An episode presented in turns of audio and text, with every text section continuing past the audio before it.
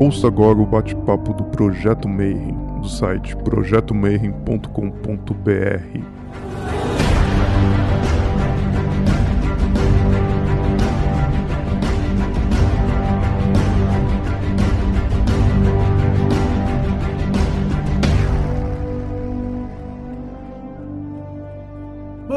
para você que é de bom dia, boa noite para você que é da boa noite, boa tarde se você está assistindo isso no YouTube, liberado agora.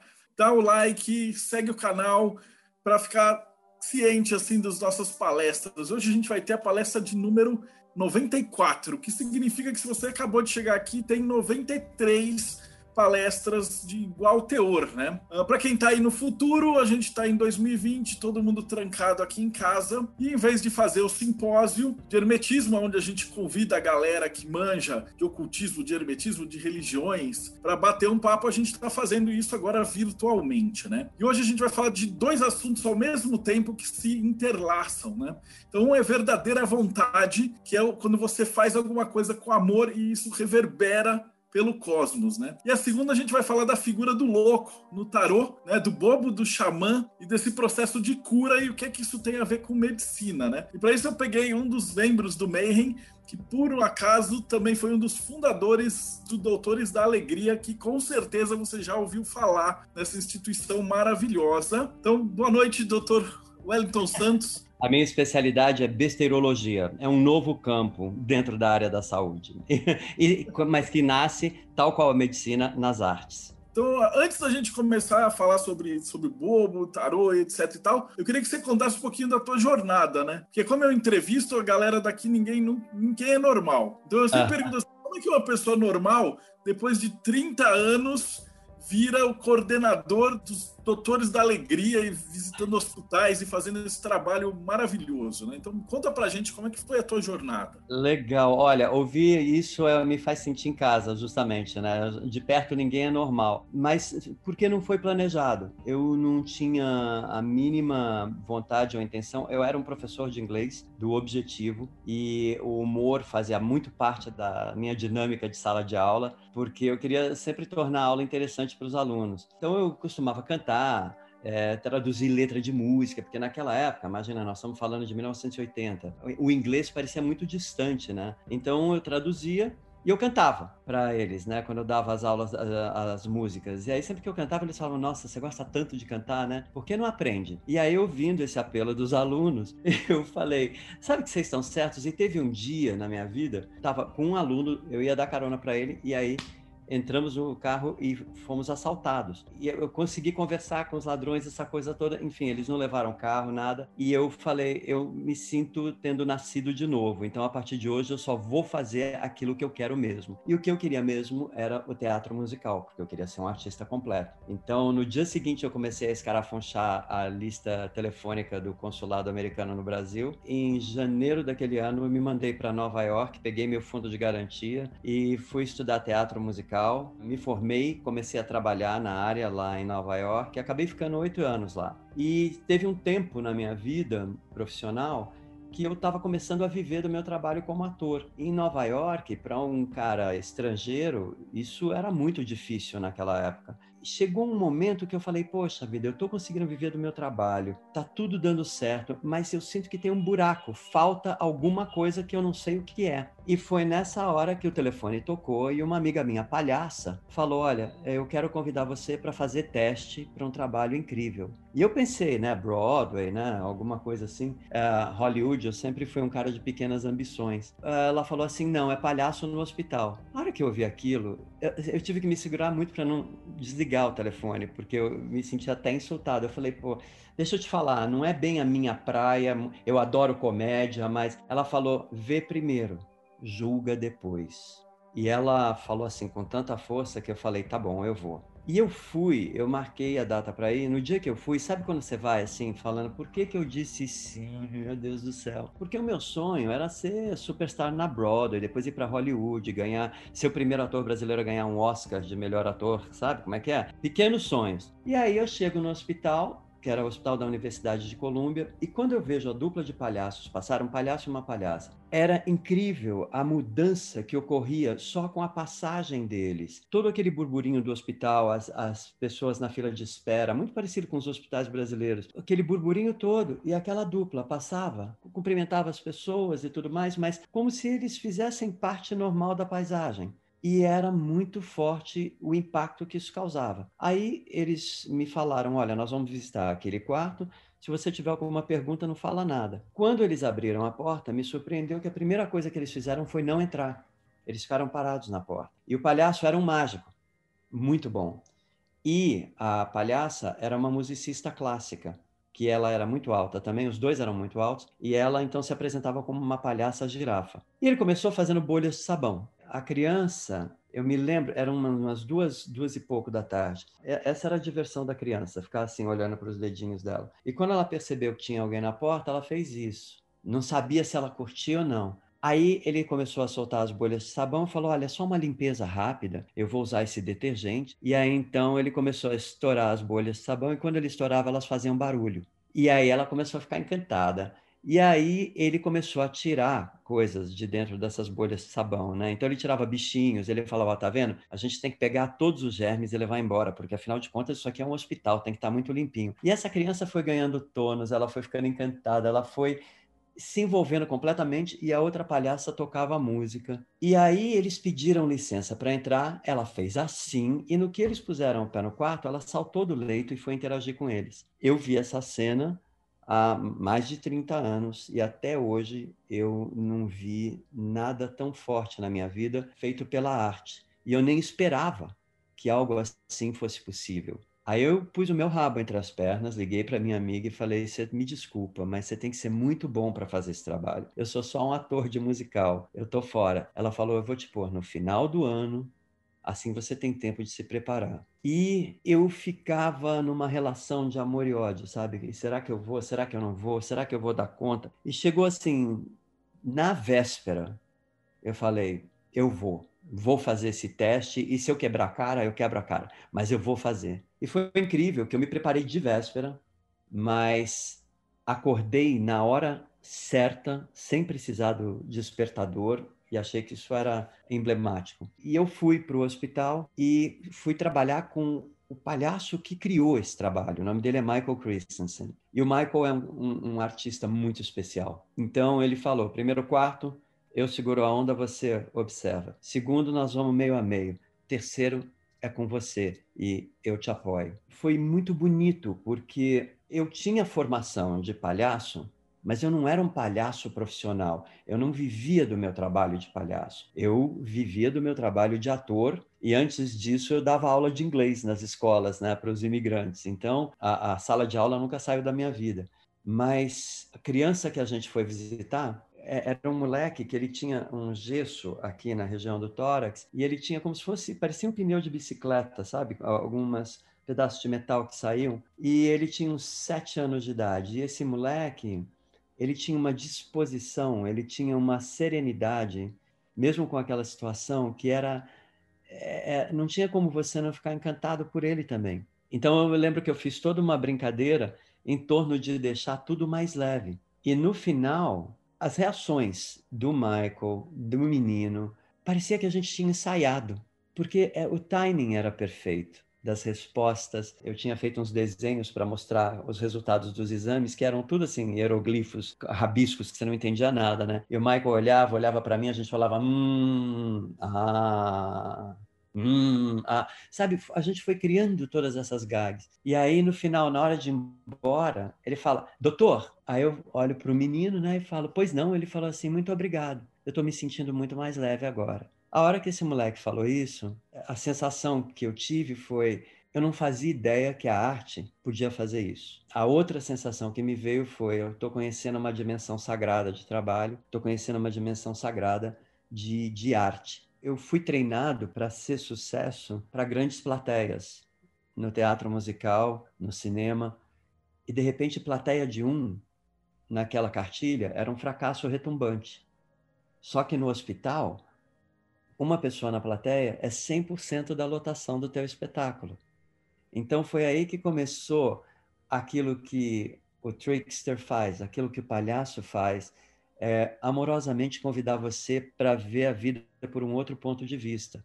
Nem tudo que você vê é o que você vê, pode ser o que você quiser que seja. E aí eu comecei a trabalhar com o grupo americano Big Apple Circus Clown Care Unit. Eu vinha também da minha formação teatral, eu trabalhava, eu sempre gostei das coisas muito alternativas. Então eu trabalhava com uma pequena companhia de teatro chamada Brooklyn Playworks e tinha uma das atrizes que era uma maga do tarô. Ela era uma bruxa na acepção da palavra, muito séria. E, e quando eu contava as histórias de hospital para ela, ela só ouvia e um dia ela me deu a revista Gnosis, a revista Gnosis era uma revista que circulou, acho que durante uns cinco ou seis anos, onde cada número era sobre um tema específico. E ela me deu esse número que era sobre o Trickster.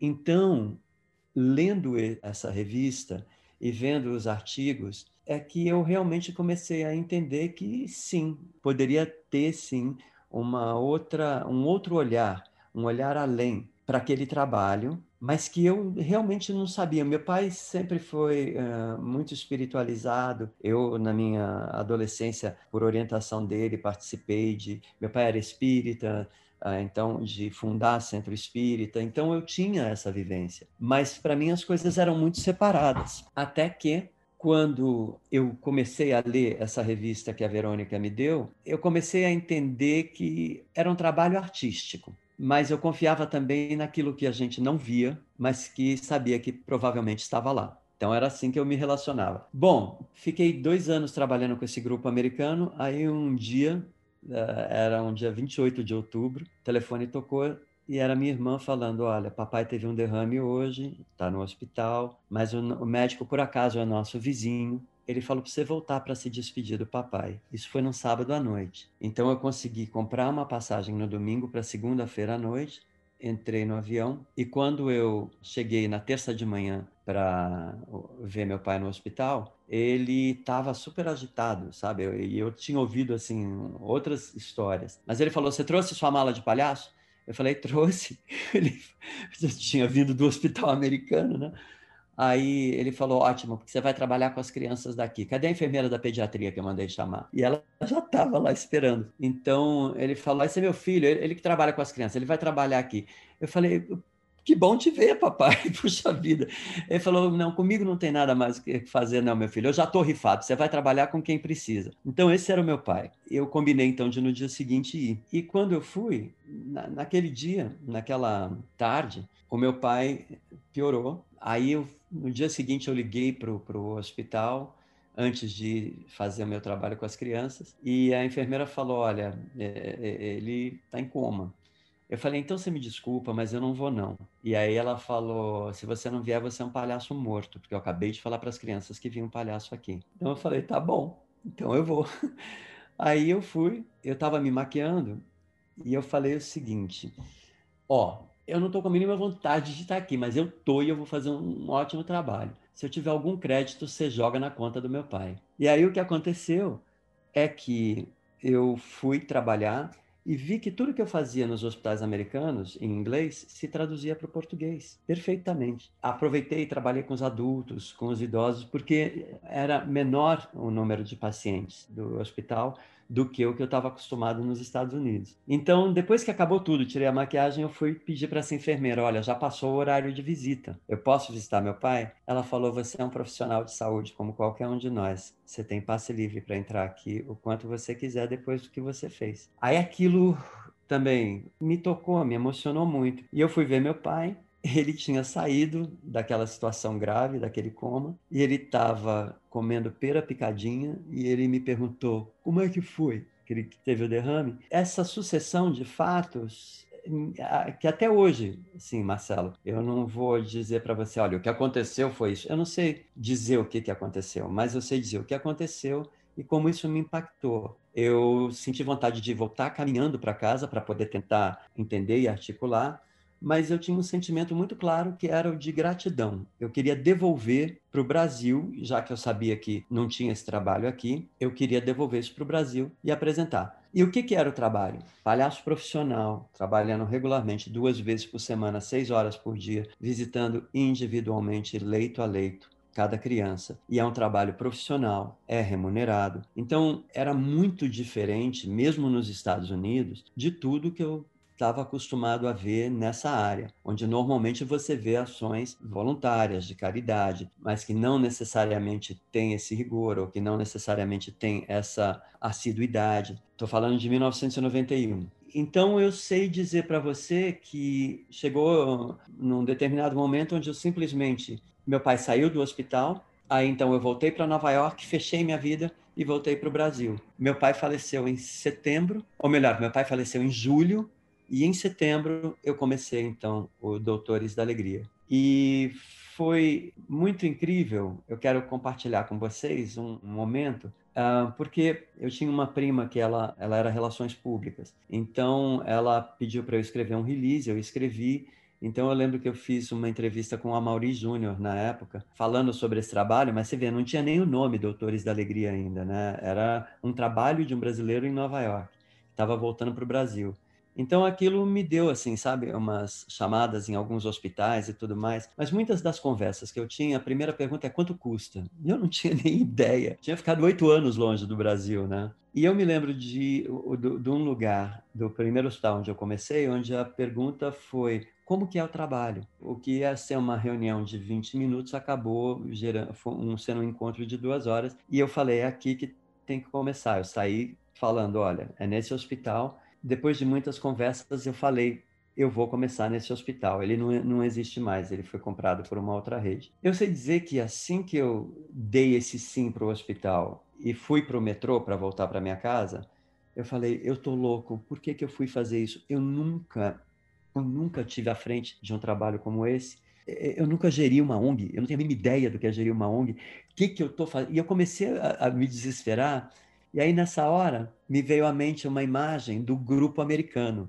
A gente tinha uma foto do grupo e nessa foto tinha eu. E quando eu olhei essa imagem, eu falei: porra, nesse grupo só tem um brasileiro, sou eu. Então, ali no trem, eu falei: cara, eu sou o vírus. eu sou uh, o, o, vírus da besterologia. Então, assim, eu não posso falar não. Então eu falei, tá bom, eu vou implantar, mas eu volto para Nova York para minha carreira de ator, essa coisa toda. Mas aí, à medida que eu fui uh, me envolvendo, conheci a, a Mara, que hoje é minha esposa, é, a, as coisas tão lindas que foram acontecendo na minha vida foram sendo uma sucessão de fatos. Então eu sinto que foi como um diálogo que foi acontecendo com a vida, nada planejado, mas uma resposta a tudo. Tanto que eu chamo isso de a dramaturgia da vida real. E, assim, não foi fácil no começo, mesmo com esse apoio e tudo mais, as pessoas acreditarem nesse conceito de um artista, palhaço, regularmente profissional, treinado, remunerado. Era difícil das pessoas entenderem investir nisso, muito embora a gente estivesse num momento bonito do Brasil de uh, entender a responsabilidade social, o impacto das organizações sociais para o desenvolvimento do país. Então, era uma época muito fértil, muito bonita. E aí, o que aconteceu é que os três primeiros anos, aquele vai ou racha, foram difíceis. A gente conseguia ir para frente, mas é, não era no ritmo que eu queria. A demanda, assim, não só pelo trabalho, mas por conhecimento, por conversar a respeito, surgia. E eu me lembro que chegou uma hora que eu falei de novo, né? Eu falei assim: aí, bicho, isso aqui tá virando doutores da agonia. Desse jeito não dá. Eu, eu, eu tô aqui fazendo tudo que eu sei, tudo que eu posso, mas uh, não aparece o investimento que precisa para esse trabalho acontecer. E eu me recuso a achar que eu sou uma porcaria. Então é o seguinte: se até o dia 30 de setembro não aparecer o apoio que precisa, eu vou entender que é o Brasil que não quer, tá bom? Então eu tive essa conversa. E dois dias antes apareceu o nosso primeiro grande apoiador, e aí isso nos deu a base para começar a investir em desvendar para todo mundo o que, que era o impacto da alegria na diversidade do hospital pelas visitas dos palhaços. E o que eu aprendi é: um, é sobre a arte do encontro, dois, é sobre respeito ah, o riso e gargalhada são formas de você manifestar alegria e rir é muito bom. Mas muitas vezes a alegria vem de um pedido atendido. Posso entrar? Não. Então tá bom, eu volto daqui a dois dias.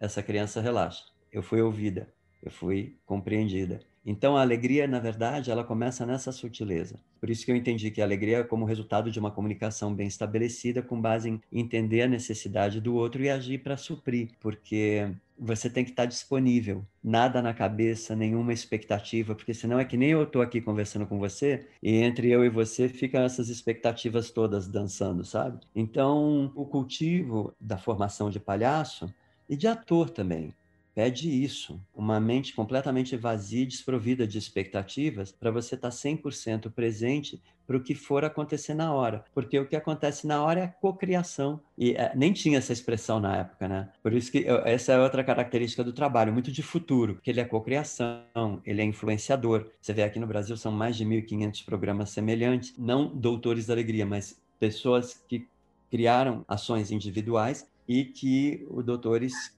criou uma iniciativa chamada Palhaços em Rede, que é justamente para agregar esse pessoal, compartilhar conhecimento e falar de ética e qualidade nesse tipo de atuação. Porque, a meu ver, eu estou falando da besterologia como uma profissão de futuro. Eu falo, né? Meu sonho é que um filho chegue para os pais e fale: Papai, mamãe, eu pensei bem na minha carreira. Eu quero estudar artes cênicas, quero me especializar em técnica de palhaço, quero fazer meu doutorado em besterologia e intervir na vida real que é a mídia mais inovadora que tem. E os pais falarem: nossa, filhão, que lucidez! Na época do papai não tinha nada assim. E por isso que hoje também o Doutores tem uma escola para formação de palhaços. E tudo isso me levou a procurar finalmente entender quem que é esse palhaço que sai do circo. E aí, quando eu comecei a estudar, eu fui entendendo essa outra dimensão por causa da revista Gnosis. Aquele exemplar era sobre o trickster, né? então o, o pregador de peças, né? o brincalhão. E o Jung estudou uh, o trickster, ele que traz esse conceito. Né? Então era sobre o trickster, era sobre os números, uh, o mummer players. Por exemplo, os mummer players Uh, eles eram uh, esses artistas malucos, uh, considerados malucos, né? que eles agiam como se eles estivessem possuídos pelos deuses e tudo mais. Eles chegavam na casa de uma pessoa, a encenação que eles faziam era, chegavam na porta da casa da pessoa para curar a pessoa, mas só que eles chegavam muito tarde, a pessoa morria tinha acabado de morrer. Isso era encenação. Então, eles faziam, tem uma expressão em inglês que é mumble jumble, sabe? Que é dança, é, é, ficar possuído, de brincadeira. É tudo, uh, não era um ritual, era uma encenação.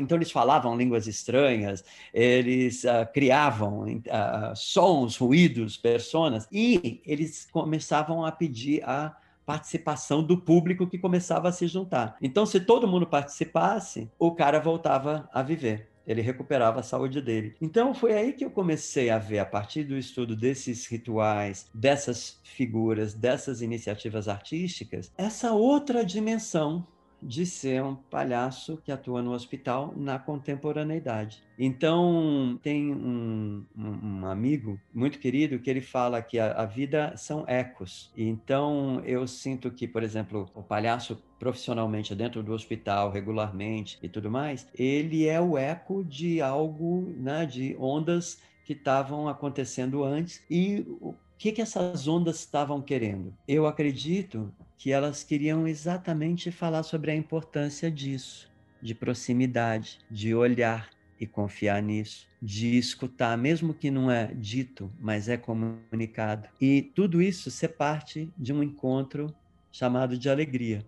Vamos falar de, de é, elementos de futuro. Hoje a gente tem a expressão influenciador. O trabalho americano influenciou a maior indústria do mundo, que é Hollywood, a lançar o filme Pat Adams, O Amor é Contagioso. Porque as histórias sobre os palhaços nos hospitais começaram a chegar e, de repente, Hollywood falou, peraí, que história é essa? Quando eles vão investigar, o Pat Adams tem o livro dele escrito. E então Hollywood faz o filme e tudo mais.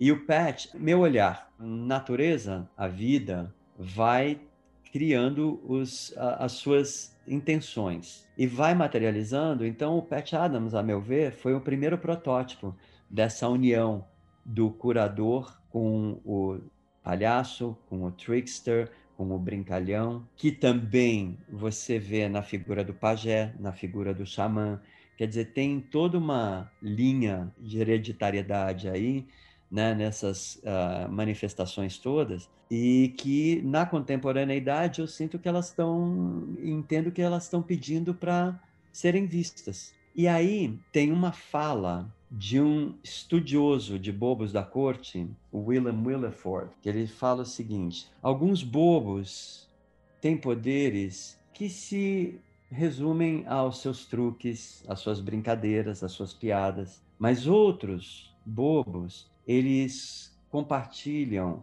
funções mágicas, funções religiosas com ah, pessoas espiritualizadas e homens de medicina, xamãs, que têm uma responsabilidade direta pelo bem-estar da sociedade. E em qualquer um desses casos, os seus resultados vão depender da atenção que eles recebem de nós.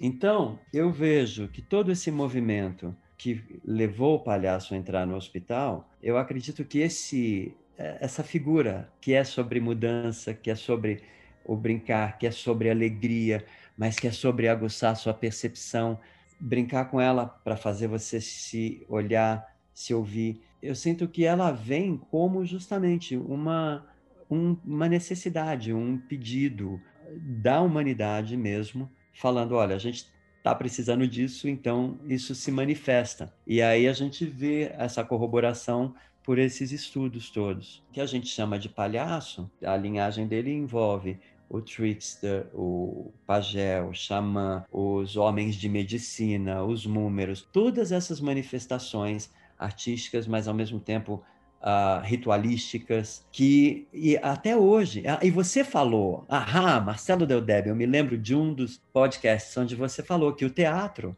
era justamente também uma forma de manifestação da espiritualidade.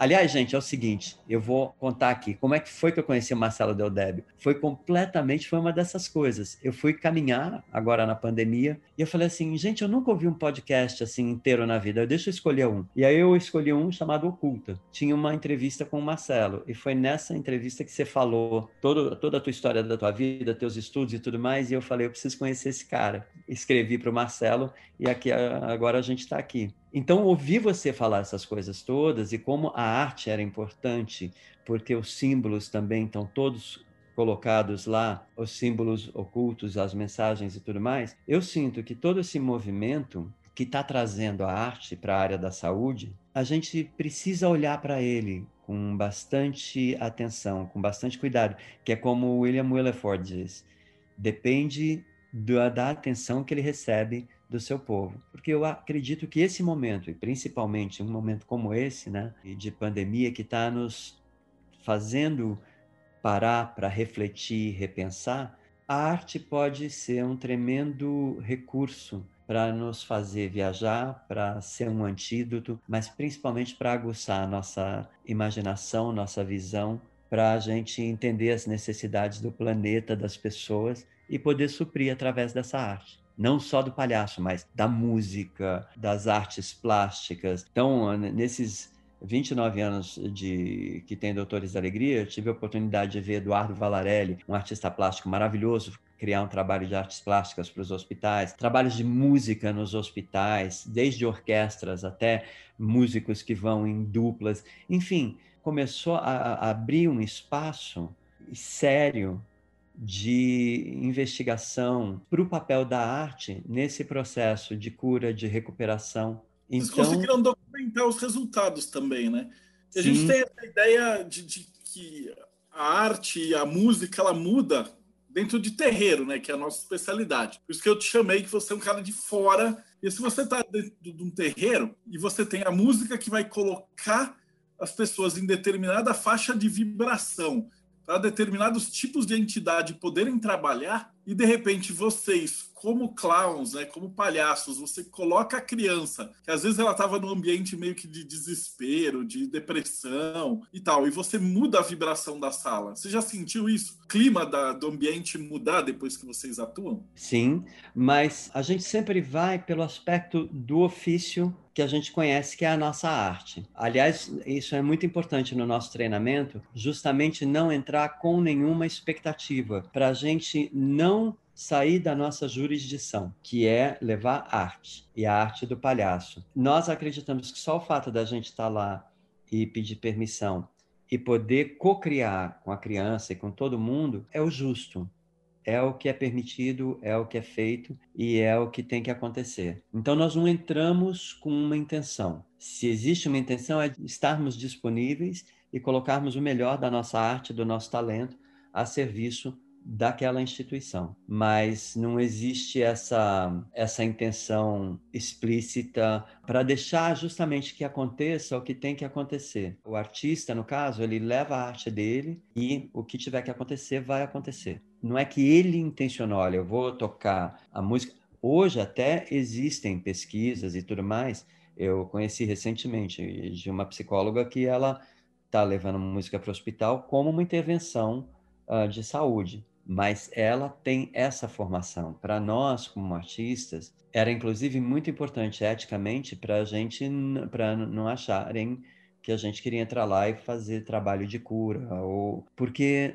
nós não temos essa formação, nós somos essencialmente artistas. Então a gente coloca toda nossa nosso trabalho na manifestação artística. E o, o impacto que isso tem, ele vem da conexão que você faz com a instituição, com os pacientes, com os profissionais de saúde. E é uma coisa bonita porque é sobre o respeito e ao mesmo tempo tá todo mundo junto. É que, assim, do ponto de vista do hermetismo, só o fato de você ter alguém lá para a criança olhar e tá, ah, tem um palhaço, é um médico que não veio te espetar com, com injeção ou te dar um remédio ruim fazer alguma maldade, né? É, alegrar o ritmo. E aí, só dessa, de ter essa mudança de vibração, pelo, pra gente, a gente entende que isso ajuda a cura, né? E é legal de você ter feito essa pesquisa, de que realmente ajuda a criança e, e melhora a, a... As pesquisas uh, que foram feitas, uh, foi a Morgana Mazetti, que é uma psicóloga hospitalar, que ela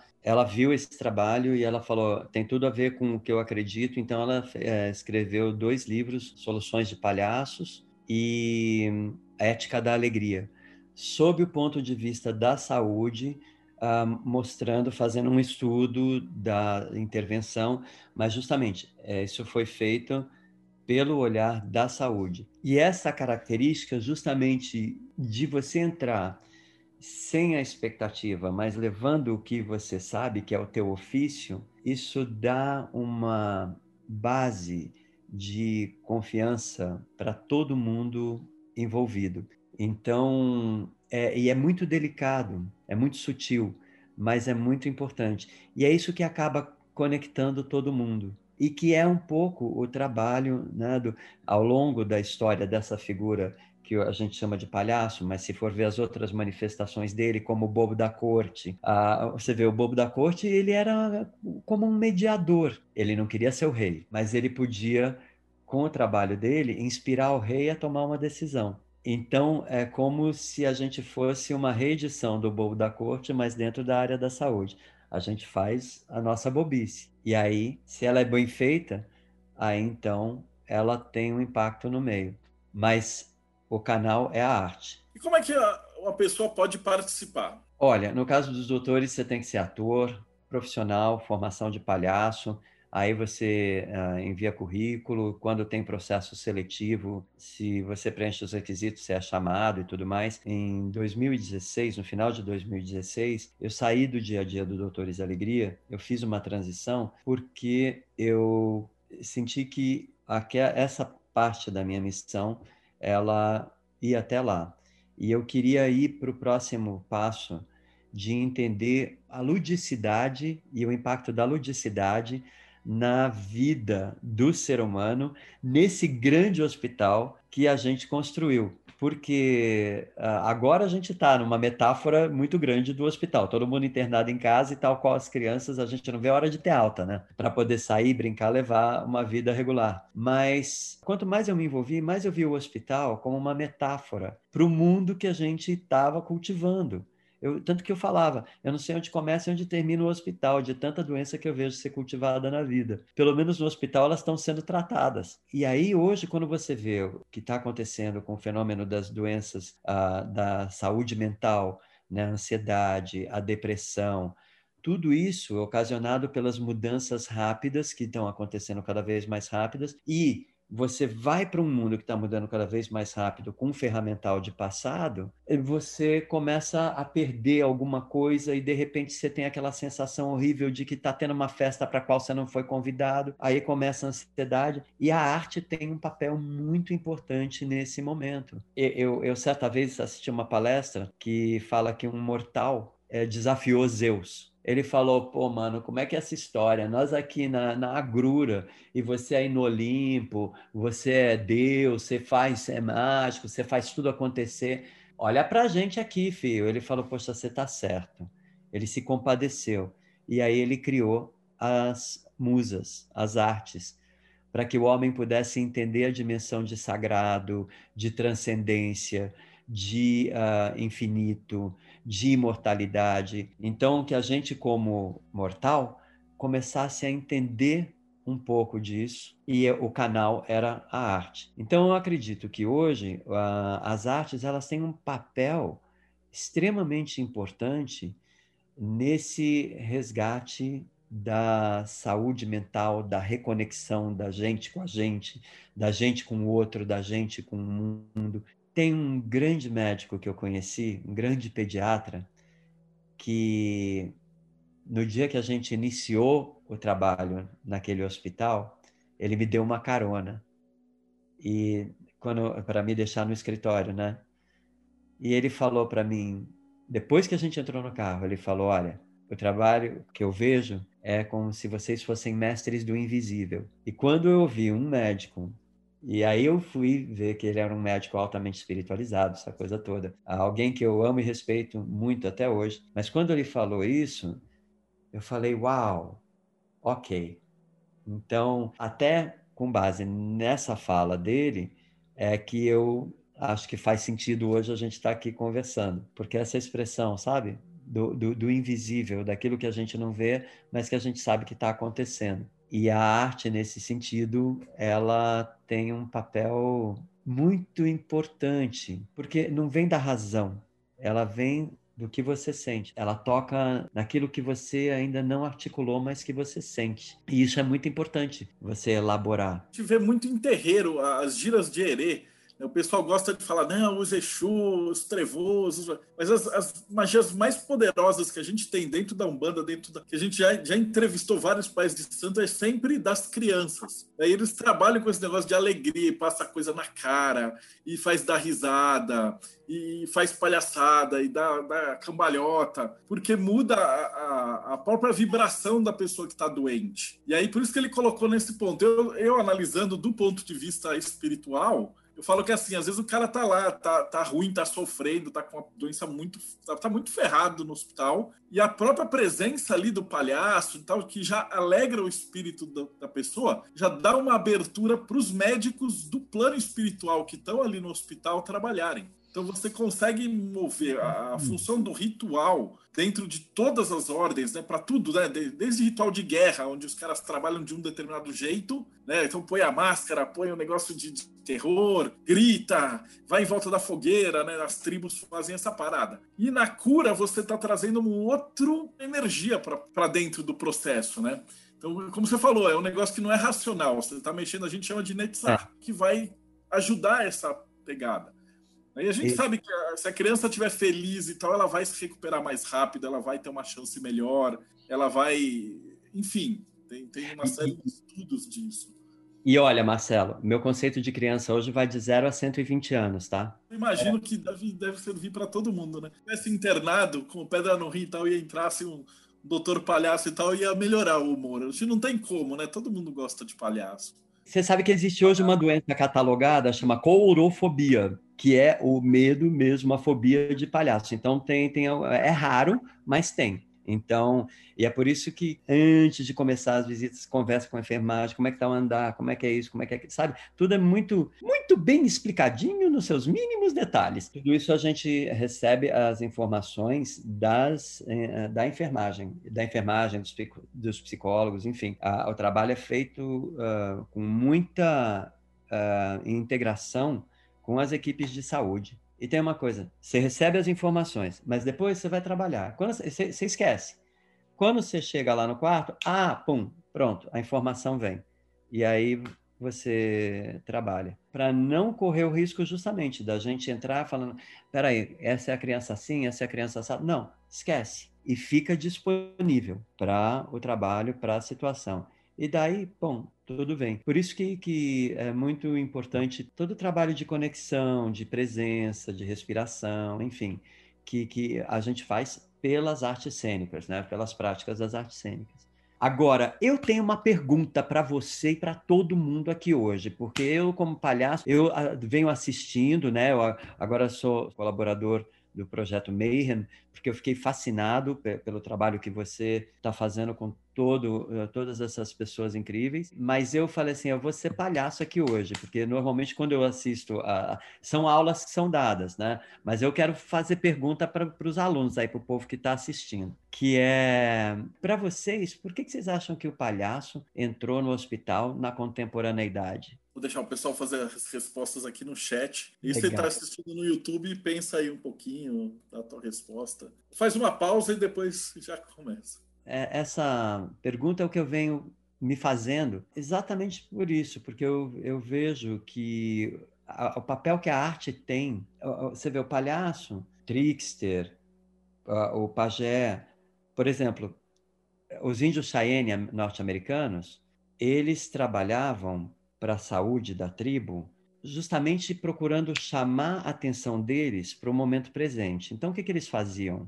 Eles paravam, às vezes, no meio do, do caminho que os índios faziam e começavam a conversar. Só que eles batiam papo de cabeça para baixo. Eles ficavam de ponta cabeça e ficavam conversando, rindo entre eles e tudo mais. E depois eles dispersavam. Bom, vamos embora, vamos embora. Eles iam andando com as mãos embora. E tudo isso tirava a tribo daquele estado de zumbização, sabe? Daquele estado de, oh, tô aqui, mas eu não tô presente. Fazia as pessoas olharem, fazia as pessoas questionarem, quebrava fluxo. E quando você quebra fluxo, justamente você tem a oportunidade de voltar para o presente, né? Para a única certeza que a gente tem, pelo menos nesse estado. Ele colocou, a Daniela está comentando se alguém sentiu a necessidade de aliviar as dores da alma. E o palhaço ele tem como fazer isso por meio da alegria. Né? Uhum. O palhaço tem o poder do bobo da corte, né? Ele pode o que o rei não pode. Em uma situação é. de doença, o palhaço é que tem as chaves de abertura para a cura. Exatamente. É, e é interessante que quando a gente pensa em bobo da corte, a gente pensa muito na Idade Média, mas na China, no século 6 a.C., nenhum governante, nenhum rei era considerado completo se ele não tivesse um bobo ao lado dele. As trocas entre os bobos, os reis, enfim, e os assessores, eram documentadas pelos escribas. E tem uma inglesa maravilhosa chamada Beatrice Otto, que ela escreveu um livro sobre bobos da corte, mas com foco ela morou 10 anos na China, aprendeu a falar chinês só para poder traduzir esses livros antiquíssimos desses escribas. Então, tem diálogos sensacionais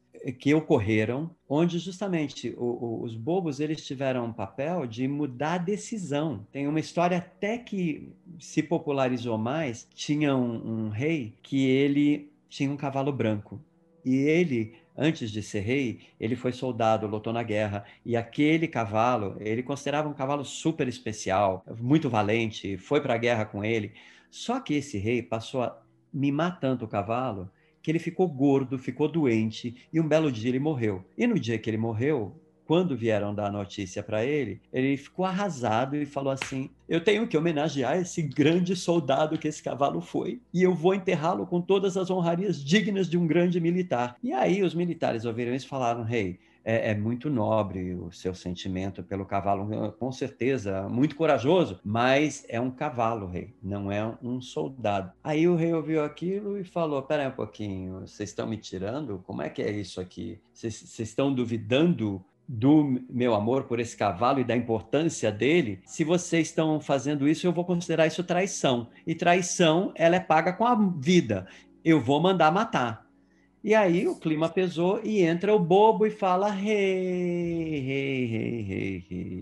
Relaxa, Rei, porque veja bem, eles são eles são militares, entendeu? Assim, eles eles são treinados para um outro tipo de coisa. Então eles não, não têm a sensibilidade de entender o que que aquele cavalo representa para o senhor, entendeu? Aliás, eu vou dizer uma coisa, o senhor fala tanto da coragem desse cavalo Uh, que eu acho que ele não merece honrarias militares no seu enterro. Eu, se fosse o senhor, eu reverenciaria de verdade a importância desse cavalinho, enterrando ele com todas as honrarias reais, dignas de um rei. O rei ouviu aquilo, pensou e falou assim: pensando bem, joga na vala comum mesmo. É, foi só. Foi... Aí, galera, desculpa, eu fiquei exaltado, entende? Mas era essa a magia que esses bobos faziam, essa transmutação, né? De mostrar um outro ponto de vista. E, e para mim, ah, agora, dentro de uma conversa com esse grupo aqui, eu sinto que uh, quando o, o, Pat Adams, Pat Adams foi o primeiro protótipo de trazer para a contemporaneidade uma conexão com essa sabedoria do passado. E próximo passo, o Clown Care Unit lá de Nova York, que daí espalhou para o Brasil, França, Alemanha, espalhou para o mundo inteiro e fez o Pat Adams lá, que estava lá atrás, no canto dele, no, no, no instituto que ele criou, ser, ter a sua história reconhecida e virar cinema, o que fomentou ainda mais. Então, por isso que eu perguntei para vocês, né, o que que que papel vocês acham que o palhaço tem? Porque eu acho que a gente tem muita coisa para aprender e é justamente sobre se levar menos a sério. Eu acho que é também. Hoje eu estou vendo muito a importância da ludicidade, da gente resgatar a infância na vida adulta, porque chega uma hora que alguém fala, acabou a brincadeira, agora é sério. E a pedagogia de emergência, que nasce na antroposofia, ela fala que é, o trauma paralisa e o brincar flui. Cara, nós estamos vivendo a modernidade líquida, corpo humano 75% líquido. O que, que molécula faz no estado líquido? Brinca. O movimento dela é. Então, ah, ah, e agora a ciência já está vendo que o brincar pode ter sido a grande razão que ocorreu a evolução. Tem uma fala belíssima no, no TED da primatologista Isabel Benck Esquerdo, onde ela fala: a play é a chave para viver num mundo em constante mudança, para a gente se adaptar a um mundo em constante mudança porque é olhar como, como uma criança. Ah, agora vamos brincar disso? Tá bom. Ah, cansei de brincar disso. Vamos brincar disso? Como é que a gente faz? Ah, não dá? Ah, claro que dá, faz de conta. E conversando com você, você vê, o faz de conta, de uma certa forma, não poderia ser olhado como, vamos dizer assim, um primeiro ensaio do que seria você criar uma nova situação, do que você mais tarde viria a chamar de uma de magia? Não sei, não tenho a mínima ideia. Aí vocês se fantasiam só de palhaços? Não tem ninguém, por exemplo, que se fantasia de fada ou de, de nenhuma criatura fantástica, assim? Tem um grupo que, por exemplo, se, se, se apresenta como super-heróis. O trabalho do Doutores abriu assim um espaço para muitas outras manifestações e é maravilhoso porque uh, o Brasil é enorme e, e foi legal também porque trouxe para os hospitais uma base de como receber e também uh, teve todo o movimento de humanização, quer dizer, hoje a gente já tem até muitos hospitais que têm arte dentro uh, do hospital acontecendo como atividades de várias formas,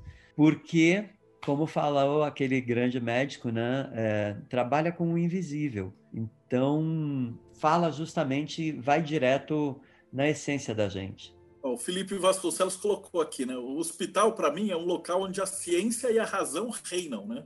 Então você tem que ter cuidado absurdo para ver, achar o remédio, a dosagem e tudo. É totalmente. A gente chama de RODS, né? Que é a parte racional. E a razão é uma parte da vida, mas não toda a vida, né? Então, como diria Nietzsche, a vida sem arte seria insuportável. E a arte é o completo da vida, continuando com Nietzsche. A arte seria o local da não definição onde o milagre é possível, onde tudo pode ser criado. Exatamente. Né? porque no, no, hospital você tem que fazer tudo certo, né? Não existe um espaço tipo, o máximo de arte seria, sei lá, alguma coisa bonita, uma pintura na parede, alguma coisa, mas tudo tem que ser limpo, tudo tem que ser impecável, tudo tem que ser estéril. Exatamente. Muito legal, Marcelo, Felipe. A presença é... do palhaço e da energia da alegria, vocês são a única coisa que é colorida, é, cheia de mancha, cheia de, de, de cor e amarelo. Porque todo hospital tem que ser impecavelmente limpo, impecavelmente. Acho que estéreo é a palavra, né, para um hospital. É, estéreo é a palavra. A, a bolha de luz, de cor e de energia diferente que entra nessa, nesse sistema né, para fazer a criação. Justamente por esse cuidado na entrada é que aos poucos as pessoas também vão se sentindo autorizadas para também entrar nessa brincadeira e colaborar para levar ela adiante. De que forma que eu falo, né?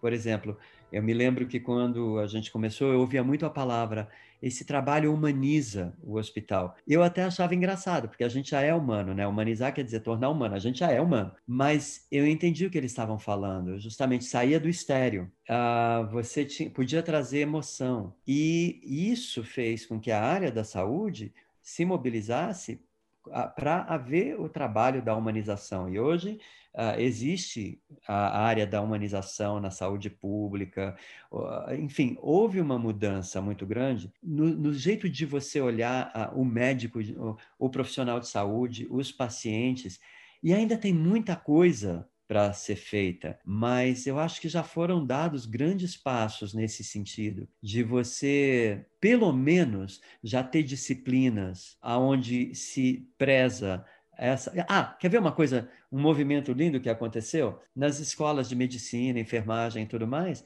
os alunos começaram a aprender técnicas de palhaço, de artes, e começaram a montar programas como forma de complementar a educação deles com algo que não estava previsto no currículo da faculdade. Então, você vê, quando isso acontece, é muito além daquilo que a gente tinha esperado, mas aí eu acho que exatamente o trabalho está cumprindo o seu papel, ele está encontrando o terreno fértil, mas por causa desse cuidado no começo porque seria se não houvesse esse cuidado seria muito fácil isso ser parado. E talvez isso dissesse que não era a hora ainda de acontecer.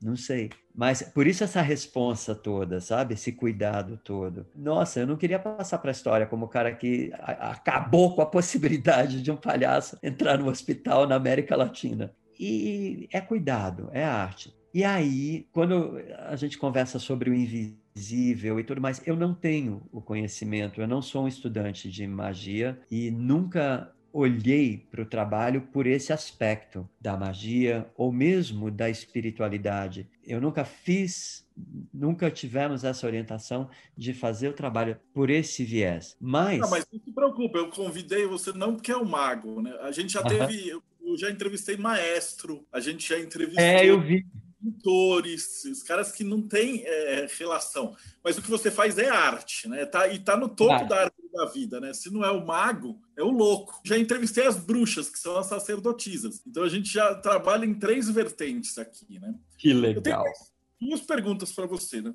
Como é que a gente acha os Doutores da Alegria, né? E tudo que o Wellington falar tá aqui embaixo na descrição do vídeo. Então, os links, o que ele passar, se você ficar curioso, você dá uma clicada aqui embaixo. O site doutoresdalegria.org.br. Todas as informações estão lá. Tem o Instagram também dos doutores. E tem o documentário do Doutores da Alegria, que conta uh, toda a história e olha muito para esse olhar do palhaço. Alguém colocou em seis partes no YouTube. E se você quiser ver com uma melhor qualidade de, de som e imagem, você, ele está no Vimeo também. Então é Doutores da Alegria, o filme. E a última pergunta que é, que conselho que você daria para alguém que está começando. É, a gente geralmente pergunta né, para o pessoal da magia, né? Que conselho que você dá para alguém que está começando na magia? Mas você falou que não é mago, né? Não, que conselho você daria para uma pessoa jovem que te procurasse assim, tivesse triste e tal, e